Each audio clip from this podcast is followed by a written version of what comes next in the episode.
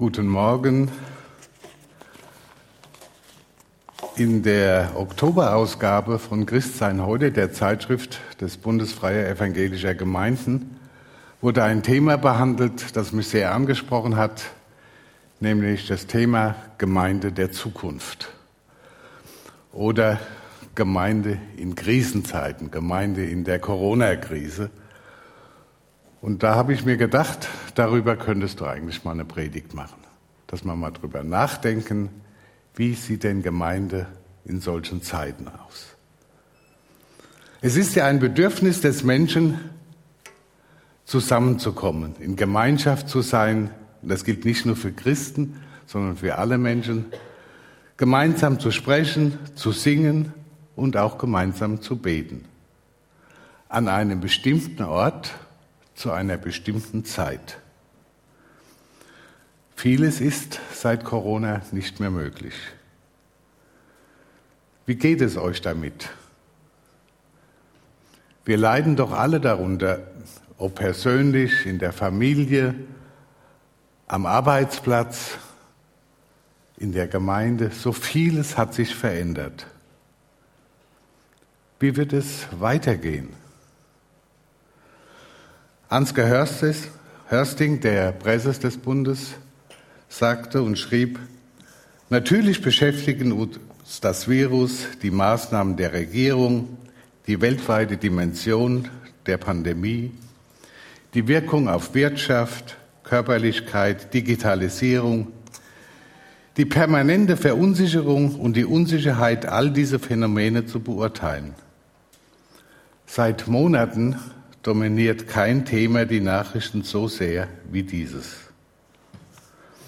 Worin sich viele Christen mit Nichtchristen, Agnostiker, Atheisten und verschiedenen Religionsvertretern einig sind, ist, dass dieser Virus ein Ruf zur Umkehr sei. Eine Umkehr von oberflächlicher Bedürfnisbefriedigung, eine neue Beachtung der Schöpfung sei angesagt. Jason Mandrick, Leiter des Gebetsnetzwerkes Operation World, hat in einem kleinen Buch 80 Thesen formuliert, wie sich die Corona-Pandemie global auf christliche Mission und Gemeinde auswirken wird. Ich habe es leider nicht gelesen, da es auf Englisch war und mein Englisch ist nicht so berühmt.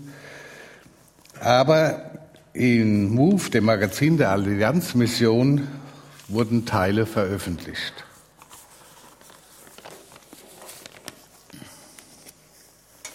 Eine ernüchternde Diagnose eröffnet das Buch. Wir wissen es einfach nicht. Mandrake stellt fest, dass die vieldeutigen Fakten über Covid-19 zeigen, dass wir es mit einem verwirrenden Virus in einer verwirrenden Zeit zu tun haben. Vieles hat sich verändert und vieles wird sich noch verändern. Und des Weiteren, es gibt keine Rückkehr zur alten Normalität. Die Gesellschaft und auch das Zusammenleben in der Gemeinde wird sich verändern, ob uns das gefällt oder nicht. An einem Beispiel erleben wir es ja schon konkret. Digitale Treffen und Besprechungen ersetzen das Treffen vor Ort. Hat ja auch seinen Vorteil. Man muss nicht mehr hier zentral in die Gemeinde, in, ins Gemeindehaus anreisen. Man kann auch 20 Kilometer von hier aus an diesen Besprechungen teilnehmen. Und ein positiver Aspekt, den möchte ich hier nochmal erwähnen. An den Gebetstreffen montagsabends nimmt meine Schwiegertochter aus Peru teil. Das ist doch toll. Wie weit diese Entwicklung gehen wird, zeigt sich darin, dass die Bundesregierung angedacht hat, ein Ministerium für Digitalisierung einzurichten. Wahrscheinlich nach der nächsten Wahl erst. Das, doch nicht nur diese Pandemie wird diese Welt weiter verändern. Ich habe gerade ein Buch des israelischen Historikers Yuval Noah Harari über 21 Lektionen über das 21. Jahrhundert gelesen, zum Teil gelesen. Es beschreibt die Auswirkungen auf Leben und Gesellschaft, wenn Informationstechnologie und Biotechnologie zusammenfließen. Wir stehen am Anfang dieser Entwicklung. Zum Beispiel können wir alle schon, dass es ein Stück weit Realität ist oder dass man es sich ansehen kann, selbstfahrende Autos. Diese Entwicklung wird sehr stark und sehr schnell weitergehen. So manche Vision diese, des Apostels Johannes in der Offenbarung werden vorstellbar oder gar schon konkret. Eine wesentliche Frage ist, was haben wir als Christen originär einzubringen? Die gesellschaftliche Diskussion läuft und wir werden da mitmachen. Aber was ist es, was wir als Nachfolger Jesu speziell einzubringen haben? fragt Ansgar Hörsting. Ich zitiere, wir leben von der guten Nachricht. Gott hat sie uns gegeben in Christus Jesus. Sein gesamtes Leben, sein Wirken, seine Worte, sein stellvertretender Tod, seine Auferstehung, seine Herrschaft, seine Wiederkunft sind das Evangelium. Er hat das Reich Gottes aufgerichtet. Er hat die Liebe Gottes verkörpert, er hat Frieden geschaffen und die Versöhnung der Menschen mit Gott. Bei allen Veränderungen, die auf uns zukommen werden, das Evangelium beinhaltet Halt in dieser Welt und Hoffnung darüber hinaus. Wie können wir das leben? Wie können wir unseren Auftrag als Christen in dieser Welt bei all diesen Einschränkungen nachkommen? Wie leben wir als Christengemeinschaft, wenn Gottesdienst in alter Form vielleicht nicht mehr oder länger nicht mehr möglich sind. Viele Fragen, auf die wir eine Antwort finden müssen. In einem zweiten Teil will ich einige Anregungen, Vorschläge machen, wie wir in dieser Situation weiterhin zeugnishaft unseren Glauben als Gemeinde leben können. In Epheser 1 lesen wir in den ersten 14 Verse dreimal, dass wir Gottes Kinder sind zum Lob seiner Herrlichkeit. Das ist unser Leben in dieser Welt. Und das auch gerade in krisenhaften Zeiten. Im 2. Timotheus 1 schreibt Paulus, denn Gott hat uns nicht gegeben den Geist der Furcht, sondern der Kraft und der Liebe und der Besonnenheit. Wir gehen nicht mit unserer eigenen Kraft in die Krise, sondern in der Kraft des Heiligen Geistes. Was kann das bedeuten? Paulus gibt drei Stichworte. Erstens Kraft. Wir lernen in Unsicherheiten leben und handeln in der Kraft des Heiligen Geistes. Zweites Stichwort Liebe. Wir leben respektvoll, sogar Feinden und Gegnern gegenüber.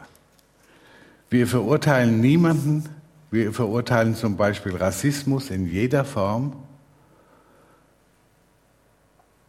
der ja, wir erleben es ja, immer mehr zunimmt, weltweit, und bekämpfen diese Sichtweise. Aber wir bleiben dabei respektvoll und verurteilen nicht den Menschen an sich, der diese Haltung äußert. Drittes Stichwort, Besonnenheit. Der Heilige Geist macht besonnen und maßvoll. Wir glauben nicht, dass Gott uns vor diesem Virus beschützen wird und wir deshalb die Corona-Maßnahmen nicht einzuhalten bräuchten. Ja, wir stehen unter dem Schutz des Höchsten. Aber wir tragen trotzdem Mund-Nase-Masken und beachten die Hygieneregeln zum eigenen und zum Fremdenschutz. Mit der Kraft der Liebe und Besonnenheit des Heiligen Geistes leben wir in dieser Weise und bezeugen, dass wir Kinder des lebendigen Gottes sind. Eine große Chance sieht Jason Mendrick darin, wie wir reden, handeln und leben während der Pandemie. Denn das wird bestimmen, wie die Welt das Christentum als Ganzes wahrnimmt. Besonders christliche Großzügigkeit sieht er als kraftvolles Zeugnis. Helfen, wo wir helfen können, Not zu lindern und nicht zu hamstern. Noch ein Tipp von Dr. Martin Luther aus dem Jenseits. Und ich zitiere, wenn Gott tödliche Seuche hereinschickt, dann will ich zu Gott bitten, dass er uns gnädig sei und der Seuche wäre. Danach will ich das Haus räuchern, lüften, Arznei geben und nehmen, Orte und Personen meiden, wie man mich nicht, wo man mich nicht braucht, dass ich dadurch selbst nicht nachlässig bin und ich dadurch vielleicht viele andere vergifte und anstecke und ihnen durch meine Nachlässigkeit eine Ursache zum Tode werde. Will mein Gott mich bei sich haben, so wird er mich wohl finden. So habe ich aber doch getan, was ich tun sollte und bin weder an dem Tod anderer schuldig noch an meinem eigenen. Wenn aber mein Nächster mich braucht, so will ich weder Ort noch Person meiden, sondern frei zu ihm gehen und helfen. Siehe, das ist ein rechter, gottesfürchtiger Glaube, der nicht tollkühn und dumm und respektlos und frech ist und Gott nicht versucht. Aus Luthers Werke, Band 25, die Seite 34 und 35, natürlich nicht aus dem Jenseits. Geschrieben hat er es 1527, als in Wittenberg die Pest ausbrach. Aber es ist doch direkt anwendbar auch auf uns heute. Wenn aber mein Nächster mich braucht, so will ich weder Ort noch Person meiden, sondern frei zu ihm gehen und helfen. In Hebräer 12 lesen wir Verse 12 und 13. Darum stärkt die müden Hände und die wankenden Knie und tut sichere Schritte mit euren Füßen, dass nicht jemand strauchle wie ein Lahmer, sondern vielmehr gesund werde. Viele Menschen, auch in unserer Gemeinde, sind schockiert, verunsichert, gelähmt, müde, einsam, sehnen sich nach Gemeinschaft. Die Corona-Krise, die hinterlässt ihre Spuren in unseren Gemeinden und dem Dienst im Reich Gottes.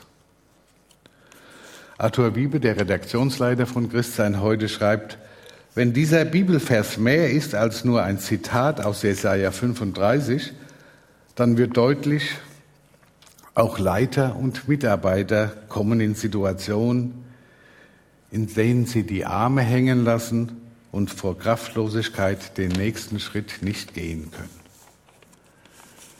Wie können wir uns gegenseitig helfen? Wie leben wir in dieser Zeit Gemeinschaft, in der normaler, gewohntes, normales, gewohntes Gemeindeleben nicht mehr möglich ist? Wir müssen uns darauf einstellen, dass das noch eine gewisse Zeit so sein wird.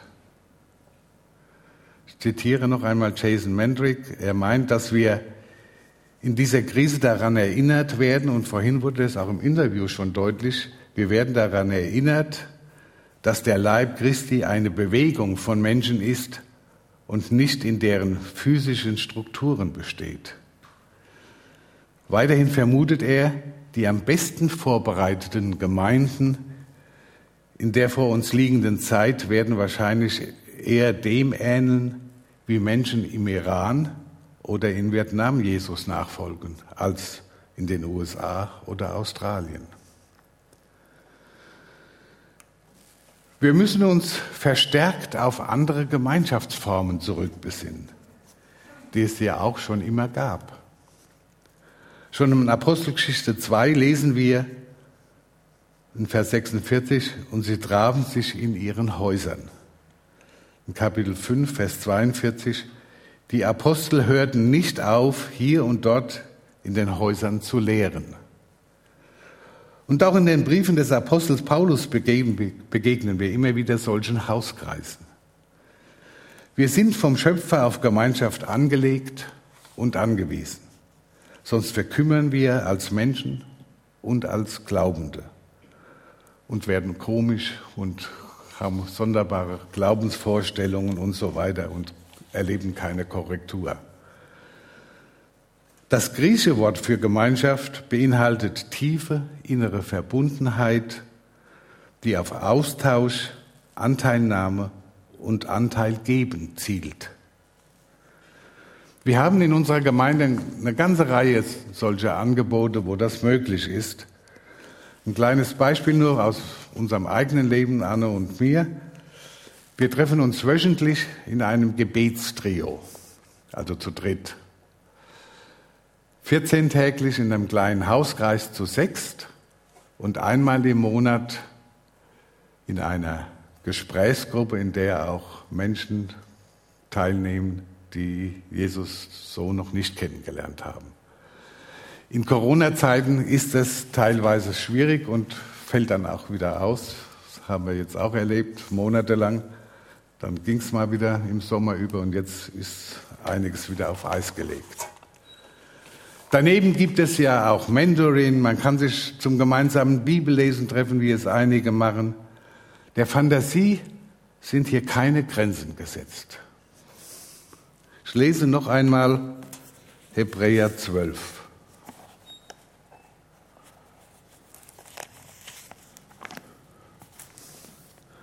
Darum stärkt die müden Hände und die wankenden Knie und tut sichere Schritte mit euren Füßen, dass nicht jemand strauchle wie ein Lahmer, sondern vielmehr gesund werde. Und denken wir dabei besonders auch an unsere iranischen Geschwister. Frau Merkel hat gesagt, dass die Pandemie die Integration besonders erschwere. Und das stimmt. Hier können wir mit gutem Beispiel vorangehen und Gemeinschaft leben. Die freuen sich wie Bolle, wenn wir uns mit ihnen treffen, Gemeinschaft haben, gemeinsam essen. Wir haben das schon verschiedene Male erlebt. Und ein dritter Punkt zu diesem, zu diesen Aspekten. In 2. Thessalonicher 3, Vers 5 der Herr aber richte eure Herzen aus auf die Liebe Gottes und auf das Warten auf Christus. Wir leben mitten im Advent. Wir warten auf die Ankunft unseres Herrn, nicht als Baby in der Krippe, sondern als den Herrn und Richter der Welt. Bei aller Verunsicherung hilft mir der Blick in die Zukunft, das tiefe Vertrauen, dass Gott im Hintergrund die Fäden zieht und alles in der Hand hält. Wir gehören ihm durch den Glauben an Jesus Christus mit unserem ganzen Leben und haben einen festen Halt in Gottes Gnade und Frieden. Wir vertrauen seinen Zusagen und erwarten eine großartige Zukunft. Und ich zitiere einer meiner Lieblingsverse aus Offenbarung 21.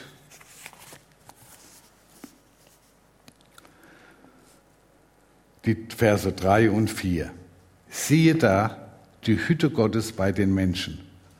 Und er wird bei ihnen wohnen und sie werden seine Völker sein und er selbst, Gott mit ihnen, wird ihr Gott sein. Und Gott wird abwischen alle Tränen von ihren Augen. Und der Tod wird nicht mehr sein, noch Leid, noch Geschrei, noch Schmerz wird mehr sein. Denn das Erste ist vergangen. Auch im Abendmahl erinnern wir uns daran, dass wir ja auch gleich miteinander feiern. Äh, in Matthäus 26 sagt Jesus, ich werde von nun an nicht mehr von diesem Gewächs des Weinstocks trinken, bis an den Tag, an dem ich es aufs Neue davon dringen werde mit euch in meines Vaters Reich. Was für eine Aussicht! Lasst uns unser Leben von dieser einzigartigen Hoffnung bestimmen, persönlich und in der Gemeinde, und lasst uns diese Hoffnung in die Welt hinaustragen. In eine Welt, die immer mehr im Chaos und in Krisen zu versinken scheint. Jesus allein ist die Hoffnung für die Welt. Gustav Heinemann, ehemaliger Bundestagsabgeordneter, Justizminister und Bundespräsident, sagte einmal in einer Rede vor dem Bundestag, die Herren dieser Welt gehen, aber mein Herr kommt.